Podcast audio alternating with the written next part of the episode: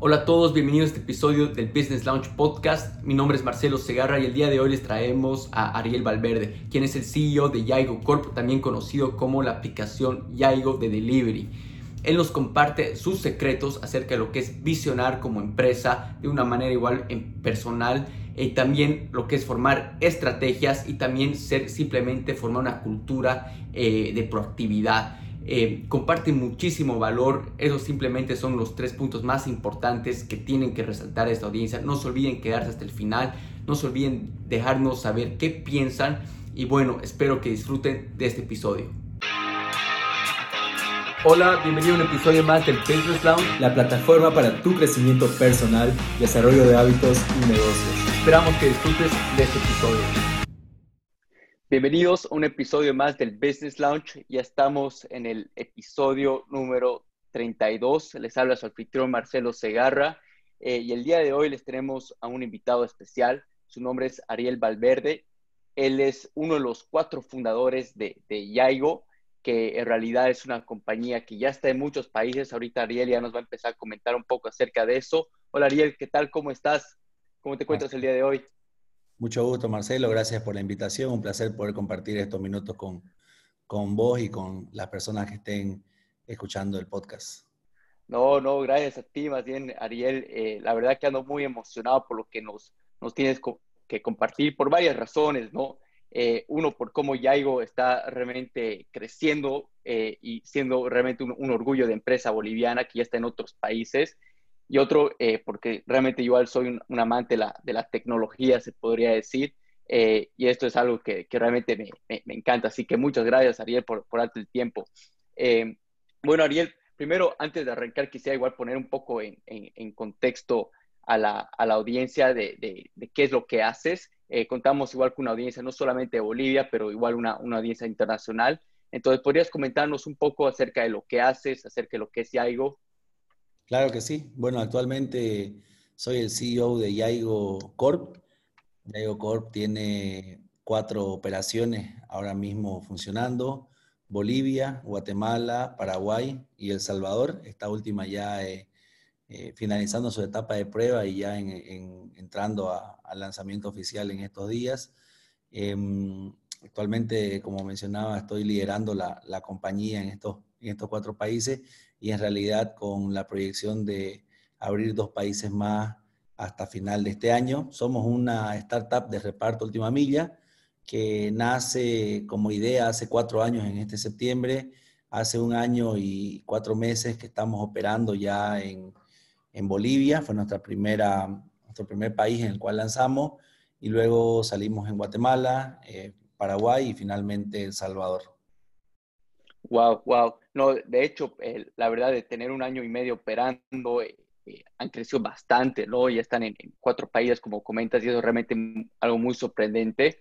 Eh, quisiera que nos lleves un poquito atrás con la audiencia, contándonos un poco de, de, esta historia, ¿no? Porque realmente em, en cuestión la, de nuestra audiencia, que es una, una, audiencia joven, no, nunca, nunca vemos realmente cómo empezó la empresa, ¿no? Ahora vemos lo que está en cuatro países, pero nos damos cuenta que al principio no era así, ¿no? Entonces, eh, ¿podrías comentarnos un poco acerca de esa historia? Claro, Marcelo, justamente es muy importante, creo, mencionar a las personas que, que están queriendo emprender, a las personas que están con algún sueño de, de hacer empresa, lo que hay por detrás. Muchas veces solamente vemos ya el, los logros o, o, la cereza de la torta, pero no vemos la base que se, que se construyó para llegar a eso. Nosotros este, como mencionaba, este septiembre cumplimos cuatro años de habernos reunido los fundadores, de haber conversado, de haber dicho, hagamos una plataforma de comercio electrónico y delivery. Nosotros nacemos como e-commerce y delivery, un marketplace y, delivery. Em, no queríamos ser solamente de comida, eh, queríamos estar en todos los rubros, de hecho lo, somos así. Eh, queríamos ser un delivery inclusivo, queríamos estar, llegar a zonas que no llegaba la competencia, queríamos Em, poder brindar un servicio de, última milla con, con, ciertos valores diferenciadores. Y también teníamos clara la visión desde el día uno que nos reunimos de que no solamente queríamos estar en Bolivia no solamente queríamos estar en Santa Cruz, nosotros todos residimos en, en, en, Bolivia y lo más cómodo por ahí era pensar en atender quizás Santa Cruz o el eje troncal. Sin embargo, no. Nuestra visión desde el día uno fue estar eh, eh, en la región, estar en, muchos países. Teníamos planificado, eh, que gracias a Dios lo vamos cumpliendo, seis países para finalizar el 2020 y, y Dios mediante lo vamos a cumplir.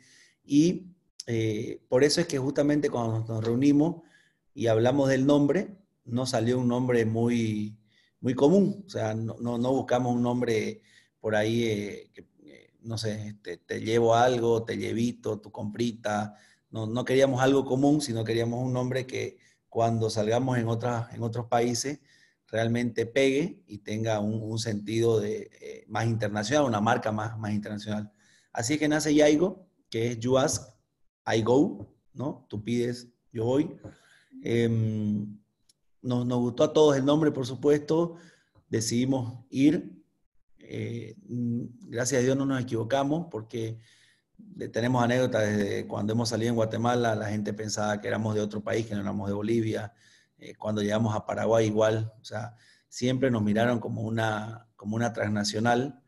Y, bueno, creo que, creo que desde la concepción del nombre, la marca, eh, lo que desarrollamos como plataforma, porque nosotros hemos desarrollado el 100% de la plataforma, ingenieros bolivianos han desarrollado de nuestro equipo, o sea, no estamos terciarizando nada.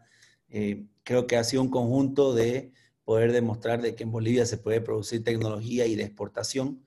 Nosotros muy felices de poder estar en, en, otros países y, bueno, estuvimos en, en, la fase de idear eh, el proyecto, de escoger un nombre, de armar un plan de negocio, de armar una, una estrategia de lanzamiento y cuando todo parecía que, que se encaminaba, pues nosotros hablamos hace cuatro años eh, que empezamos, llega a Bolivia Uber Eats, pedidos ya, dos transnacionales. Nosotros estábamos en la fase de terminar el desarrollo y eh, nuestra estrategia era competir con locales. Llegan dos, dos, multinacionales y como que nos mueve un poco el esquema. Eh, yo digo, siempre teníamos dos caminos. Uno era declinar, decir, ok, un país donde no está tan desarrollado el comercio electrónico, el delivery como Bolivia en esa época, dos años atrás.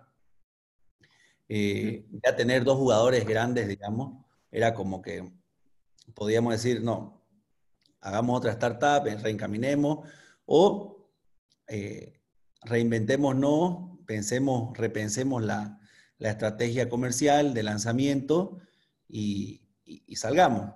Y fue así, repensamos, ya no ya no la salida por el eje troncal, que era lo, tradicional, sino que nos fuimos a las ciudades eh, intermedias, a las ciudades chicas, como la llaman en Bolivia. Para nosotros no son chicas para nada, pero eh, decidimos nuestra primera operación lanzar en Oruro, cuando quizás nosotros en los medios comunicábamos, ya estábamos con lanzamiento, para los medios tradicionales el eje troncal era una sorpresa. Para mucha gente en realidad era una sorpresa que nosotros salgamos en Oruro porque vuelvo a decir, lo, normal, lo tradicional era salir en Santa Cruz, La Paz y Cochabamba. Salimos en Oruro, por supuesto, con otros retos, porque si bien no teníamos una competencia, los retos eran más, más de transformación cultural. Era trabajar en la cultura de la gente y convencerla de que ya no pida por un radio móvil, de que ya no pida al restaurante, sino que se descargue una aplicación, que haga el pedido por la aplicación, que siga a su repartidor en línea, que tenga todo el estatus de su pedido y que viva otra experiencia. Es así de que empezamos con esa campaña más comunicacional en el sentido de la transformación cultural de la gente. Gracias a Dios pegó muy bien. Y en este, y en este iterín de, de, meses de lanzamiento, nos tocó cada dos, dos semanas y media aproximadamente abrir una ciudad diferente. De Oruro nos fuimos a Trinidad, de Trinidad a Potosí, Sucre, Tarija, Pando, Cochabamba, La Paz y finalmente a Santa Cruz. Nos convertíamos en el único delivery, que actualmente seguimos siendo el único delivery en Bolivia con cobertura en los nueve departamentos. Nosotros tenemos en Pando, en Tarija, en Santa Cruz, en Cochabamba, en La Paz, en todas las ciudades, sin excepción, tenemos operaciones y tenemos cobertura en toda la mancha urbana de la ciudad. O sea, eh, no solamente estamos en la ciudad, sino que llegamos donde los competidores no llegan, ¿no? Es decir, le damos el servicio de una manera inclusiva a todas las personas. Eso ha marcado una, gran diferencia, no solo en Bolivia, En Guatemala pasa lo mismo. En Guatemala tenemos cobertura en zonas donde la competencia no llega y hemos podido brindarle servicio a personas que antes no podían recibir por una aplicación móvil un pedido. Entonces, eh, son, son distintos valores que tenemos que nos diferencian en la competencia. Y bueno, luego de, hacer todo esta, este lanzamiento en todo Bolivia, en marzo de este año hicimos nuestro lanzamiento en Guatemala. Eh, un, momento, un hito súper importante para nosotros como compañía, porque era nuestra primera operación afuera. Éramos, nos convertíamos en la primera startup de Bolivia en tener una operación propia fuera del país. Entonces empezamos ya a ser un poco más eh, embajadores del país eh, a nivel de, startups, algo que también a nosotros hizo de que cada vez que querramos siempre estar mejorando. Nosotros tenemos como ADN la mejora continua, pero eso hizo de que tengamos otro peso encima, digamos, para tener más responsabilidad sobre la plataforma que estamos eh, proponiendo fuera de, fuera de Bolivia, ¿no? Entonces, porque siempre ya nos veían como la plataforma boliviana la startup boliviana que está fuera, eh, que está cruzando frontera, ¿no? Es, más, los titulares siempre de los, de los, medios afuera es la startup boliviana llegó a tal país, la startup boliviana llegó, entonces como que ya es la, somos la bandera de, de, startup eh, fuera del país y bueno, eso, eso ha hecho de que, de que cada vez queramos eh, mejorar, brindar un mejor servicio a nivel tecnológico, a nivel de atención al cliente. Y, bueno, después de salir en Guatemala, llegó la pandemia, llegó la pandemia, algo que a nuestro rubro y en específico a nosotros nos, nos hizo despegar muchísimo.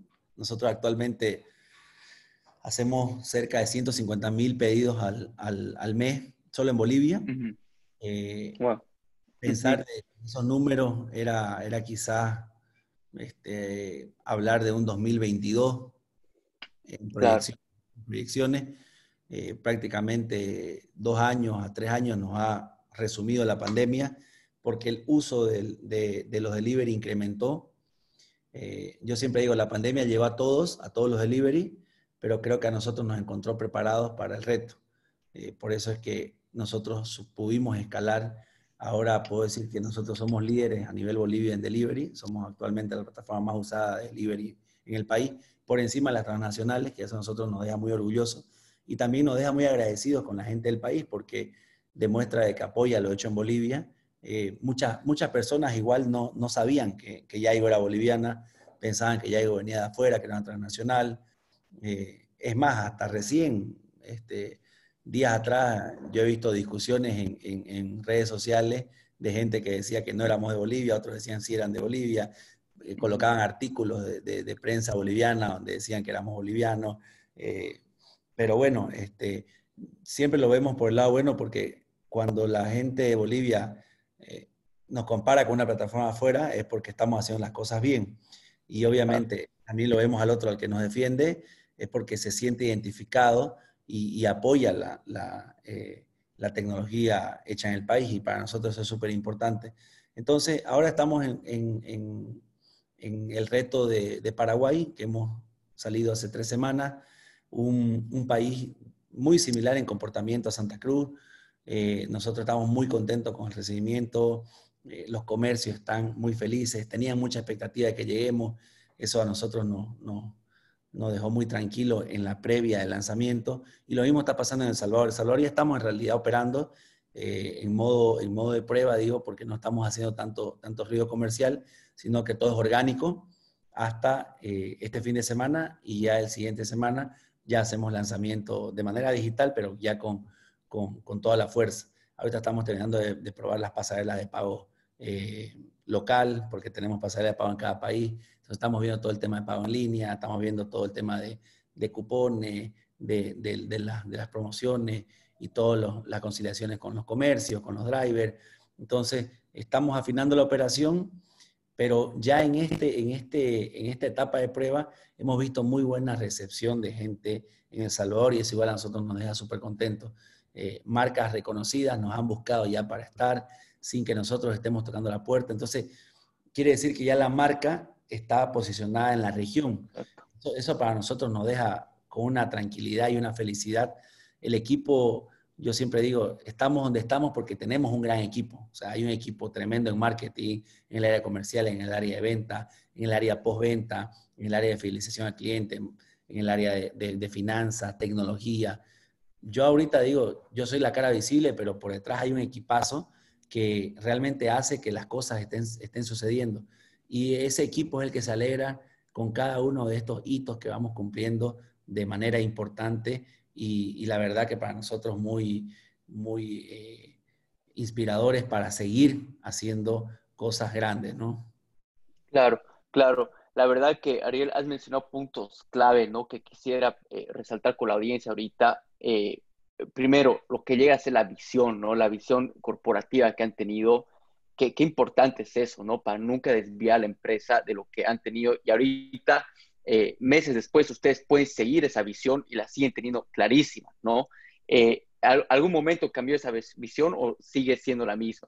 Yo, yo siempre digo de manera graciosa, la visión el día uno era ser eh, líderes en la región de Latinoamérica, de reparto última milla. La visión sigue intacta y, y, cuando yo la decía hace cuatro años y cuando conversaba con algunos amigos, estoy seguro que muchos me tildaron de loco, de soñador. O sea, claro Exacto. el líder de, reparto de familia en, la región. Y ahora que, vemos notas en Forbes, Centroamérica, en Contexto, en, muchos, en muchos medios de afuera, eh, hablando muy bien de Yaigo, eh, yo creo que hay, o sea, ahora digo, no me equivoqué en soñar grande, en pensar de que se puede hacer, de que uno puede generar la noticia y no estar siempre atento a que otro genere noticias el boliviano quizás está muy acostumbrado a mirarle a la noticia y no ser, no ser el que genera la noticia. Entonces, eh, ahora, ahora de manera graciosa en el equipo decimos, le fallamos en la visión porque, eh, ¿y por qué digo? Estamos, eh, el siguiente mes vamos a hacer, iniciar prueba en España. Entonces nuestra visión era Latinoamérica, no decía Europa. Claro. le, pelamos en la visión porque no miramos Europa. gracias a Dios se nos, se nos ha abierto la puerta para cruzar ya eh, salir del continente y en octubre vamos a hacer nuestras pruebas, ya iniciamos pruebas en, en España, entonces eh, es, el, es, el, quinto país en el que vamos a salir y el primero fuera del continente americano. Entonces, eh, creo que es muy clave, muy importante, Marcelo, la visión, tener clara una visión y lo que vos te planteas como visión y trabajas duro es lo que vas a poder conseguir. Si vos decís yo quiero ser el mejor la mejor hamburguesa para toda, mi, para toda la zona sur de La Paz, seguramente lo vas a poder conseguir si trabajas duro, pero tu visión era muy corta por ahí, ¿no? O sea, ¿por qué no decir, yo quiero, quiero estar en el top 5 de las mejores hamburguesas de Sudamérica? Ah, exacto. Perfecto, o sea, trabajaste duro y de hecho, una de La Paz creo que está en, el top 5 de las mejores hamburguesas de Sudamérica eh, y estoy seguro que ellos han tenido una visión clara. Por eso están donde están. Claro. Eh, exacto es muy importante que, uno confíe, uno crea en, su producto, en lo que es capaz de poder hacer y, ahí es donde se empieza a generar el cambio, ¿no? Exacto. No, la, verdad es tal como lo dices, Ariel, eh, y esto, bueno, que quisiera agregar, recientemente estaba leyendo bueno, un, libro muy interesante de cómo tener una visión clara, eh, manda mensajes, digamos, a, tu cuerpo, de que, a, tu mente en sí, de que tienes que lograrlo, o sea, encuentra la solución de alguna manera, tenía una visión clara. Y acá me voy que viene lo segundo. Mencionabas que obviamente hay un buen equipo por detrás. Eso toda empresa grande lo tiene. ¿Cómo compartes y transmites tú esta visión a tu, a tu equipo? Sí, en realidad desde el día uno, que, cuando éramos eh, seis personas, ahora somos 80 personas. Eh, te hablo de 6 a 80, hemos pasado en cuatro meses de la pandemia, o sea, un crecimiento eh, exponencial en, todo, en todos los sentidos de la empresa. Em, en, este caso nos ha tocado transmitirle la visión de manera digital, ¿no? O sea, literalmente todas las reuniones son por Zoom, cada gerente trabaja con sus jefes de área, con, sus colaboradores de manera virtual. Eh, no hemos vuelto a oficinas, no vamos a volver, eh, si bien ya, ya hay cuarentena controlada y la gente puede salir a trabajar, nosotros hemos decidido no volver a oficina y seguimos haciendo home office, algo que valora mucho igual el equipo, Em, y, bueno, hemos tratado desde el día uno, la persona que entra, que perciba la visión. O él entra y el equipo de recursos humanos habla con él le comenta un poco lo, lo, que es la empresa, luego el jefe de su área le transmite y en la reunión que tienen con el gerente de su área le transmite claramente dónde estamos trabajando y para qué. ¿no? Eh, nosotros teníamos un objetivo clarísimo cuando estábamos en cuarentena y algo que nos llenaba a nosotros era poder ayudar a las personas. Eh, nosotros estuvimos trabajando, no paramos ningún día porque estuvimos trabajando llevando medicamentos. Entonces estábamos trabajando con la cadena, con una cadena de farmacias que está a nivel nacional y llevábamos medicamentos. No, no podíamos llevar alimentos, pero era una satisfacción tremenda como equipo decir, ok, hoy día llevamos eh, 3.000 medicamentos o 3.000 pedidos de medicamentos, mañana hicimos este, 3.500, pasado mañana vamos a hacer 4.000, eh, y ver la cantidad de personas que dejaba de salir por nosotros, que dejaba de exponerse, porque era cuando los picos estaban muy altos, la, cantidad de personas que se podía eh, tomar su medicamento sin tener que exponerse, eran cosas que, nos, que, que, realmente nos, nos gratificaban. Y esa, esa, esa, ese, eso se transmitió a todo el equipo, demostrando que tenemos un sentido. En realidad nosotros tenemos un sentido como empresa y es realmente aportar al día a día en la vida de la persona. En este momento nos toca ser las personas que ponemos el pecho para llevar alimentos, medicamentos, todo lo que fuera necesario a la casa. Entonces estamos haciendo un bien social, estamos ayudando y eh, como empresa teníamos, teníamos siempre un, motivo y también teníamos un, sentido de darle sostenibilidad a la marca. Es así que nace Yaigo Green, una línea de, de, Yaigo que se enfoca en todo lo que es sostenibilidad. Hicimos una alianza con la primera empresa de, automóviles, eh, de fábrica de automóviles en el país, que es Quantum, y en Cochabamba tenemos motos eléctricas. Em, ahorita más del 35% de nuestra flota en todo Bolivia usa bicicleta. O sea, ah, en La Paz, en La Paz ves un montón de gente en bicicleta, en Oruro, en Potosí. O sea, no es que solamente en Santa Cruz porque hace calor, no. En los nueve departamentos tenemos gente con bicicleta. Ya estamos por encima del 35% de los socios conductores eh, con, con, bicicleta y tenemos alrededor de 3.500 socios conductores en el país. Entonces, es decir, 35% está en bicicleta. Tenemos un porcentaje todavía bajo por, eh, de, motos eléctricas, pero la idea también es ir subiendo. Entonces, lo que queremos es tener una marca sostenible. Eh, tenemos más del 40% de socios conductores que son mujeres, equidad. Entonces, se le transmite que somos una marca con sentido. O sea, no somos una marca que se enfoca en lucrar, lucrar, lucrar y que no importa lo que pasa alrededor tuyo, sino que nos importa lo que esté pasando en la sociedad, cómo podemos aportarle a la sociedad y cómo podemos devolverle un poco a la sociedad. Siempre estamos tratando de apoyar campañas eh, solidaria, ollas comunitarias, eh, cualquier iniciativa que tenga que ver con, con ayuda social, nosotros estamos apoyándola. Entonces, eh, construimos una marca que tenga sentido, que tenga coherencia con los valores que nosotros tenemos. Claro, claro. No, totalmente, y más bien eso es súper admirable, ¿no? Especialmente de, ver una empresa de, de, Bolivia, como tú dices, y expandirse con, esa, con esos valores, se podría decir, con esa visión, es algo demasiado admirable, Ariel. Em, ahora, nos comentabas un poco que cuando vino la pandemia estaban listos eh, para, para, el crecimiento, ¿no? Listos para escalar. También nos resaltas eso cuando, eh, bueno, entran pedidos ya Uber Eats, que estaban, bueno, han, han, demostrado proactividad en cambiar su estrategia, ¿no? Eso la verdad es clave. Ahora, ¿cómo eh, tienen esa estrategia? Si podrías comentarnos un poco de esto, de mantenerse proactivos en ese sentido y al mismo tiempo escalables, ¿no?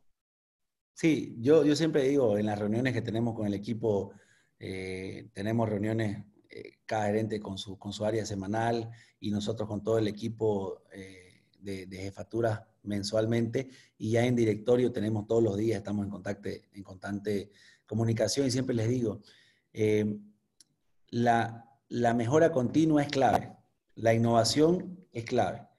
Entonces, tenemos que estar listos y tenemos que estar en constante movimiento, porque ahora lo, lo único constante es el cambio. ¿no? O sea, ahora tocó la pandemia, mañana puede tocar otra, otra, otra, otro factor, eh, pero si nosotros no estamos o nos entramos a la zona de confort y decimos, ah, ok, ya yo soy el, el, el número uno en Bolivia, estoy en cuatro países, puedo estar cómodo, pudiera estar cómodo ahorita sin preocuparme de estar coordinando con el director de expansión y ver que el country manager de España esté viendo las pruebas para, para, salir, coordinando con la gente, que la gente legal esté viendo los papeles para abrir en Costa Rica. O sea, pudiéramos estar tranquilos sin estresarnos con más operaciones, pero en realidad eh, creo que el éxito de, de, nuestro crecimiento exponencial y de seguir eh, creciendo en marca en la región ha sido el no quedarnos quietos, el no, estar en, el no, entrar en una zona de confort, el no decir, ya lo hicimos, ok, llegamos a tener 7 mil pedidos al día, estamos tranquilos, generamos más de un millón y medio de dólares al mes en, en, Bolivia en transacciones, apoyamos a los comercios, eh, estamos haciendo números históricos. Em, no sé, eh, este, este jueves 10 de septiembre hay un mapeo de, sobre, la, sobre la situación digital en el país y, van a nombrar a dos empresas que son las, las que han eh, generado historia en, el país a nivel de tecnología, Yaigo y Ultracasa. Entonces yo puedo decir, no, ya, ya estoy, ya entré, digamos, a, la historia en el país, ya hice cosas grandes, me quedo tranquilo, pero no, en realidad estamos todo el tiempo pensando en cómo hacer las cosas mejor, qué cosas nuevas tener, cómo implementar mejoras en experiencia de usuario, en experiencia de cliente, eh, somos muy autocríticos, somos muy autocríticos, estamos constantemente en, el tema de la mejora continua. Sabemos que tenemos mucho por mejorar y creo que ese, es un factor muy importante, eh, ser autocrítico, saber escuchar las críticas. Si un cliente eh, está molesto y, habla cosas, atención al cliente, al uso de su herencia, redes sociales, las tomamos de la mejor manera. No pensamos de que nos están atacando porque, porque quieren atacarnos, sino que sabemos escuchar es importante escuchar realmente a todos los actores del ecosistema. Para nosotros los actores del ecosistema son usuarios finales, los que compran, comercios, que son los que están vendiendo con esta plataforma, y socios conductores. Creo que eso ha marcado igual una diferencia contra los competidores porque realmente escuchamos a este, a este trío de actores claves que tenemos en nuestro ecosistema y los atendemos de manera personalizada. Entonces, creo que, creo que ahí está, digamos, la clave de poder seguir avanzando y es, y es poder eh, no quedarnos quietos, ¿no? Claro, claro, no. De hecho, ese, ese constante movimiento es algo que la verdad lo hablamos muchísimo, eh, porque mantenerte cómodo es lo que luego te, te, te, te, achica, ¿no? Y ahorita, como tú dices, este, este crecimiento que han tenido es súper reciente, no estamos hablando que es de, dos años, eh, cuatro años, ¿no? Eh, ahorita, Ariel, ¿podrías comentarnos cómo es expandirse? O sea, cómo, es, cómo funciona todo ese sistema de expansión. Eh, lógicamente tiene que haber sistemas ahí organizados, pero cada cultura que entra en cada, cada país es diferente, ¿no? Entonces, ¿podrías comentarnos un poco acerca de esos retos y quizás ponernos un poco de tips para esos startups que quieren igual expandirse? Sí, totalmente, Marcelo. Cada, cada, cada país es, una cultura diferente. Nos toca primero evaluar la situación eh, política del país al cual nosotros pensamos llegar. Una vez evaluada la situación política del país y vemos que hay una seguridad jurídica, una seguridad eh, para inversión extranjera, eh, damos el paso legal para abrir una, una operación, una sucursal de, de la compañía eh, obviamente, digamos, a nivel de, gubernamental estamos bien, sí, económicamente está bien el país, sí, ok, ¿qué hace la competencia? ¿Quiénes son tus competidores? Ah, ok, mi competencia allá en estos países son tal, tal, tal. Perfecto. ¿Contra esos ya hemos competido en otro país? No, con este sí, con este sí. Con el que ya he competido, ya yo sé más o menos qué, qué es lo que hace, cuáles son sus bondades, cuáles son sus debilidades y trabajo en la estrategia hacia él. En los que no, averiguo cuáles son las bondades y cuáles son las debilidades que tiene ese competidor. En base a, todos los competidores grandes, en realidad, si, si, si, el mercado tiene, no sé, 6, 7 delivery, me enfoco en el, en el top 3, los tres grandes, y a esos tres grandes eh, ver cómo llegar y mostrarle al, al, usuario una, una, un diferenciador, al usuario final, al socio conductor y al comercio vuelvo a lo mismo, tengo que identificar cuáles son mis actores en mi, ecosistema. En el caso del delivery son tres, en el caso de otra startup puede ser uno, puede ser dos, puede ser cinco. Y, em, y entonces, ahí armo una estrategia para poder decir, ok, salgo y cuáles son mis objetivos de lanzamiento. Mis objetivos de lanzamiento son generar esta descarga, generar estos, estos acercamientos, tener tanta cantidad de comercios afiliados, tantos drivers y trabajo para llegar a eso. Armo mi forecast de, mis KPIs principales y trabajo en el corto y en el mediano plazo. En tres y seis meses debería estar cumpliendo las métricas para que mi operación, que es nueva, ya, sea, ya tienda a ser rentable o a llegar a punto de equilibrio. Entonces, son esas, digamos, en macro, son esos los, elementos que vemos para poder eh, hacer un lanzamiento en una operación. Claro. ¿Y cómo hacen para encontrar ese talento internacional? Igual tienen, o es netamente todo en Bolivia. No, tenemos, tenemos equipo en, en, cada país. Tenemos en cada, en cada operación hay un country manager, hay un gerente comercial, hay un gerente de operaciones, tenemos ejecutivos comerciales. Eh, ahí nos toca hacer, hacer varias entrevistas, nos toca eh, la gente de recursos humanos, el director de expansión, entrevista constantemente. Eh, nos ha tocado también conversar con gente de la competencia, hacerle mejores ofertas, traernos a, gente de la competencia a liderar la, las operaciones en el país, porque ya tienen la experiencia, o gente que ha estado en negocios digitales y que puede ser más fácil su aprendizaje. Entonces, eh, es igual un, tema de, muy importante eh, el equipo que, vas a formar afuera, ¿no? Claro, claro. Y de hecho, eh, bueno, hablando de, equipo, tú igual consistes de una sociedad de, cuatro personas, ¿no? y acá, bueno, tenemos una audiencia de, emprendedores que consideran constantemente si arrancar algo solos, arrancar algo de sociedad. ¿Qué, qué tips podrías dar tú eh, de, todo este valor que te ha traído esta sociedad, ¿no? Eh, para, para, nuestra audiencia. A mí me tocó antes, o sea, yo, eh, nosotros primero fundamos una software factory que la seguimos teniendo. Luego nace una startup que se llama Alguien, que es una red social de colaboración. Pero en esta red social de colaboración estábamos yo y mi hermano, ambos ingenieros de sistema de profesión. Si bien yo tengo más perfil de, de, gerenciamiento comercial por los, diplomados que he hecho, vimos que nos faltaba, eh, nos faltaban patas para la mesa, siempre le digo. Y ahora en Yaigo, con cuatro, con cuatro socios, estamos mi hermano, está, eh, está Max Jungerman, que es financiero, y está Saúl Paniagua, que es comercial, y yo. Tenemos un equipo realmente, yo digo, la selección del 94 de Bolivia, el equipo exacto para poder hacer lo que estamos haciendo. O sea, tenemos gente en cada área eh, súper especializada dentro del directorio y por eso nos está permitiendo llegar a donde estamos ahora. Entonces, para las personas que siempre dicen, no, prefiero yo ser el 100%, o sea, ¿querés ser dueño del 100% de algo que vale 100 o querés ser el dueño del 50% o del 30% de algo que vale un millón? Esa es la gran pregunta que tenés que hacerte. O sea, y es mejor, es mejor tener un equipo para llegar más lejos que estar solo remándola y, y por ahí a medio camino tener que, abandonar, digamos, ¿no?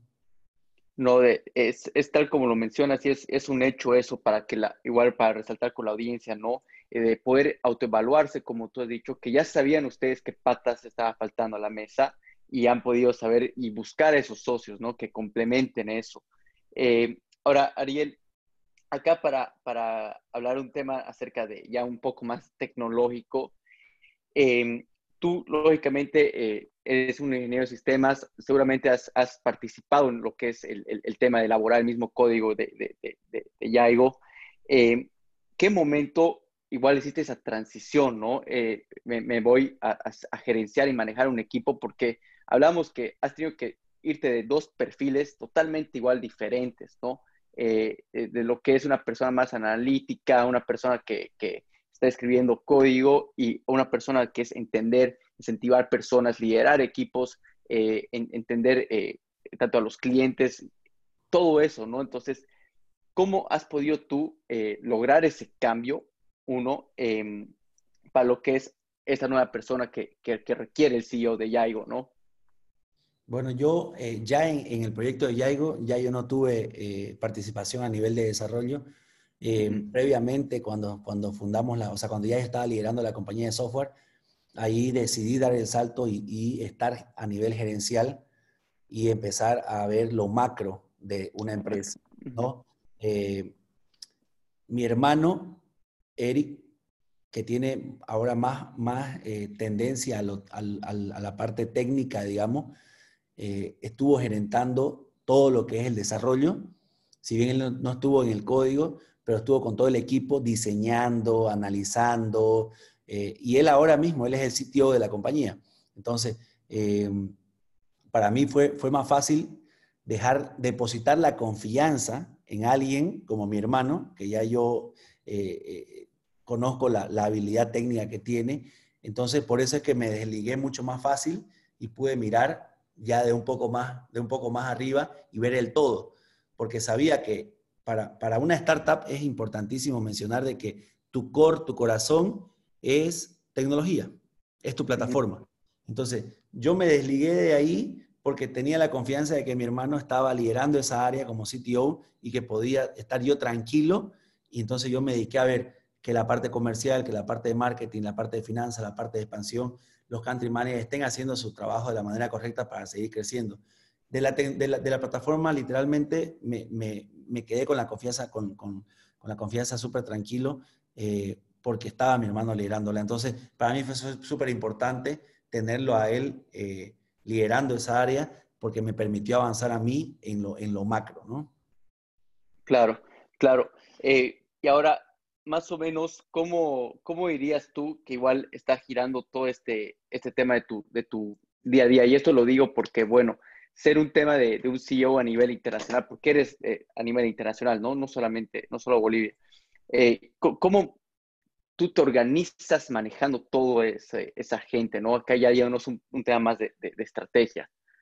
Sí, hoy justamente conversaba con mi esposa y le decía que estoy ya mucho más tranquilo porque creo que las cabezas de las áreas están, eh, están haciendo que todo funcione de manera más, más, eh, más automática, digo yo, ¿no? Eh, ahora me toca hablar solamente con, con, las cabezas, ¿no? O sea, hablo todos los días con el CFO de la compañía, con el CTO, con el COO para la estrategia y hablo con el director de expansión. Con los country managers ya me toca reunirme solamente en las reuniones periódicas. Antes me tocaba reunir todo el tiempo, hablar con los country managers para bajarle la estrategia y para ver cómo estábamos yendo. Pero ahora no, ahora tenemos un director de expansión que se encarga de liderar justamente la expansión y coordina con los country managers. Entonces yo hablo con el director de expansión todos los días para preguntarle cómo estábamos, ver algunas cosas de cómo se solucionan, pero ya con los country managers en las reuniones periódicas, eh, que son semanales, y, y, entonces ya eso me permite seguir viendo lo macro y decir, ok, ¿dónde estamos ahora? ¿Dónde nos vemos? Y tratar igual de las alianzas clave eh, seguir, seguir haciéndolas, eh, las partes. En estos momentos, em, nosotros podemos todavía eh, decir de, de, una manera muy, muy este, orgulloso de que estamos, estamos en expansión con bootstrapping. No hemos levantado fondos de inversión, todo de fondos propios.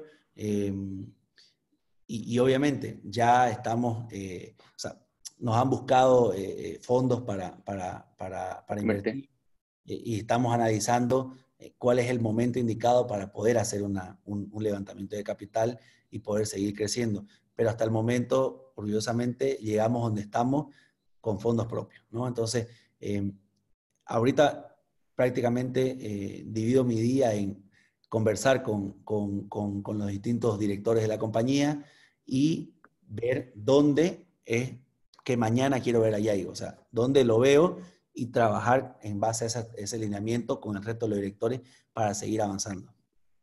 Claro, eh, esto, Ariel, realmente quiero resaltar con la audiencia porque es clave lo que acabas de decir. Eh, tus acciones de hoy las haces en base de dónde te ves en el futuro.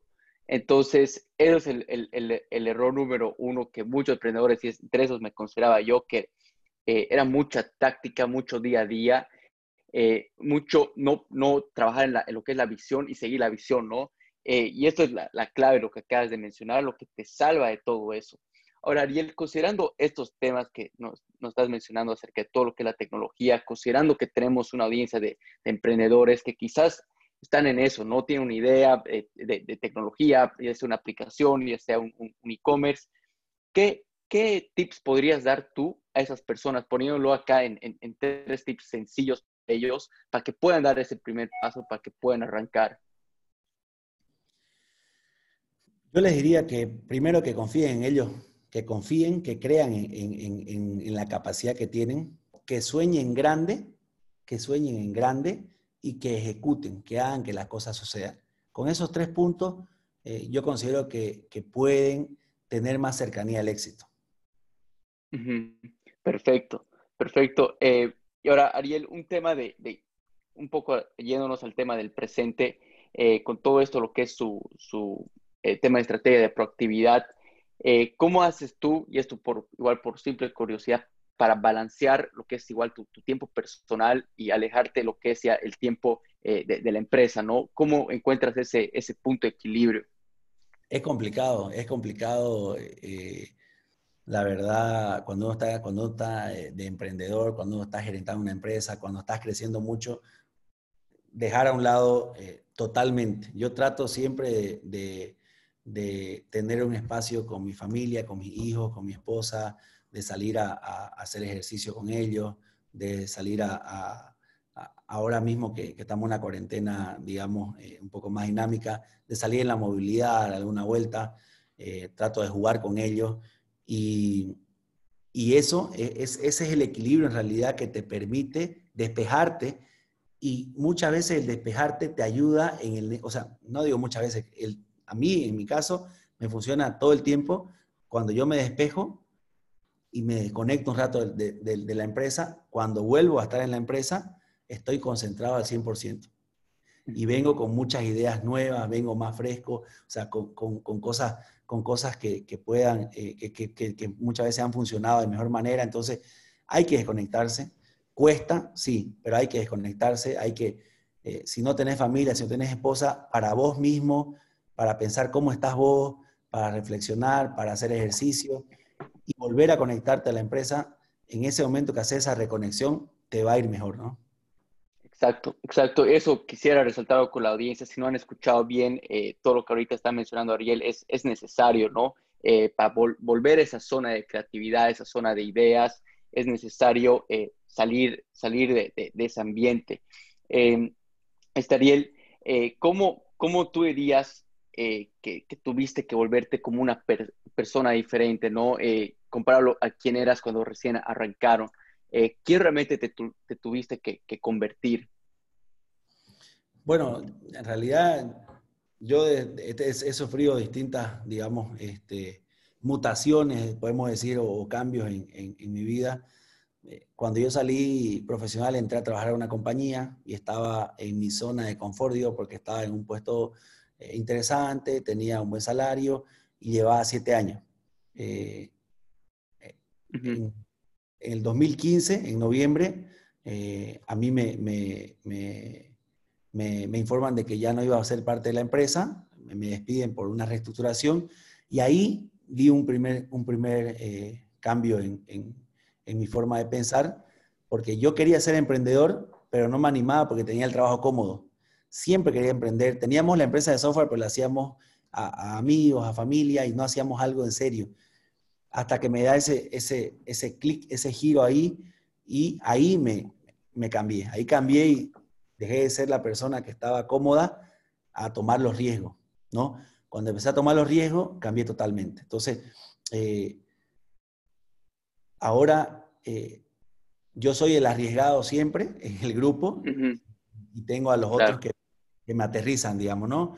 Eh, yo ahorita estaría lanzando en Estados Unidos por mí, literalmente haciéndole, haciéndole este, competencia a DoorDash, haciéndole competencia a, a, Uber Eats, a todos los que se me crucen, a Postmate por, Estados Unidos, eh, pero tengo, los, tengo los, los, otros socios que son mis cables a tierra y, y, me aterrizan. Entonces, yo, yo este, eh, soy, soy más de tomar riesgo, soy más de tomar riesgo, Ahora, obviamente, por la posición en la que me encuentro, liderando cuatro países, eh, los riesgos los tomo ya filtrados, porque siempre pido al CFO que me filtre eh, un análisis previo financiero y, todo el, tema, y ahí ya tomo el riesgo, pero sí, generalmente soy el que, el que está tomando la decisión eh, arriesgada y, lo hago sin problemas. Siempre pongo el pecho al problema y si me he equivocado, este, vamos para adelante, pasemos la página y sigamos avanzando, porque eso se trata. Se trata de que de, los tropiezos que tengamos nos hagamos más fuertes